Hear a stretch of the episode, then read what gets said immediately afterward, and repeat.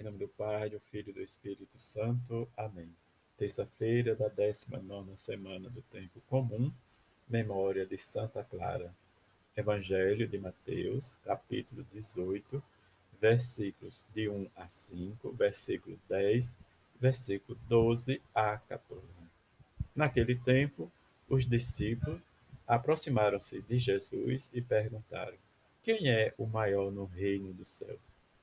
Jesus chamou uma criança, colocou-a no meio deles e disse: Em verdade vos digo, se não vos converterdes e não vos tornardes como crianças, não entrarei no reino dos céus. Quem se faz pequeno como esta criança, este é o maior no reino dos céus. E quem recebe em meu nome uma criança como esta, é a mim que recebe. Não desprezei nenhum desses pequeninos, pois eu vou, eu vos digo que os seus anjos nos céus vêm sem cessar, veem sem cessar a face do meu Pai, que está nos céus. Quem vos, que vos parece? Se um homem tem cem ovelhas e uma delas se perde, não deixa ele as noventa e nove nas montanhas para procurar aquela que se perdeu? Em verdade vos digo: se ele a encontra, ficará mais feliz com ela do que com as noventa e nove que não se perderam. Do mesmo modo, o Pai que está nos céus não deseja que se perca nenhum desses pequeninos. Palavra da salvação, glória a vós, Senhor. Nesta terça-feira, a igreja celebra a memória de Santa Clara. Santa Clara abraçou o ideal missionário de São Francisco de Assis e com ele fundou a Ordem das Clarissas. Fugiu de sua casa para viver a vida consagrada. Sua irmã, Santa Inês, a seguiu poucos dias depois de sua partida, como também sua mãe Hortolana e Beatriz, sua irmã, viveu a metade de sua vida praticamente acamada. Aceitou os caminhos de Deus. E o que devemos fazer? Santa Clara morreu no ano de 1240, no dia 11 de agosto, em que, nesta memória desta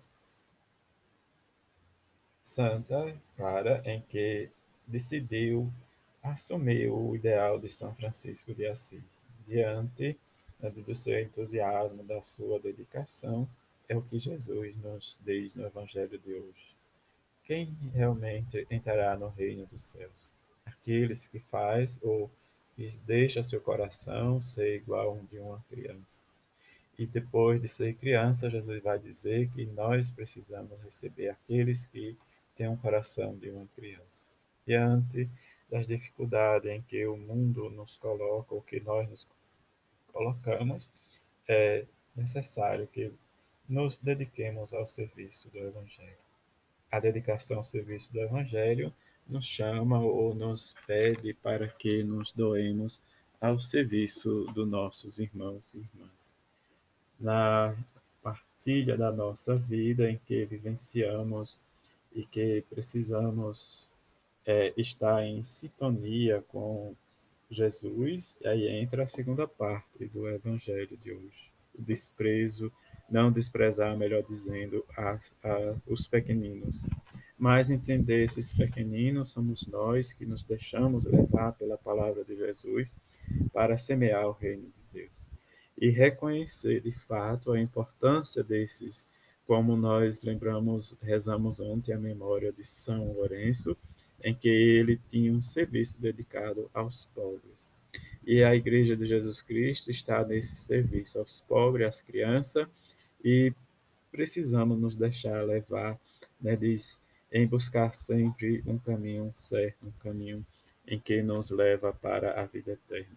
Ou como na segunda parte do Evangelho, em que Jesus fala da do pastor que vai em busca da sua ovelha perdida, desgarrada diante da sua busca, ele a encontra e fica feliz porque a encontrou.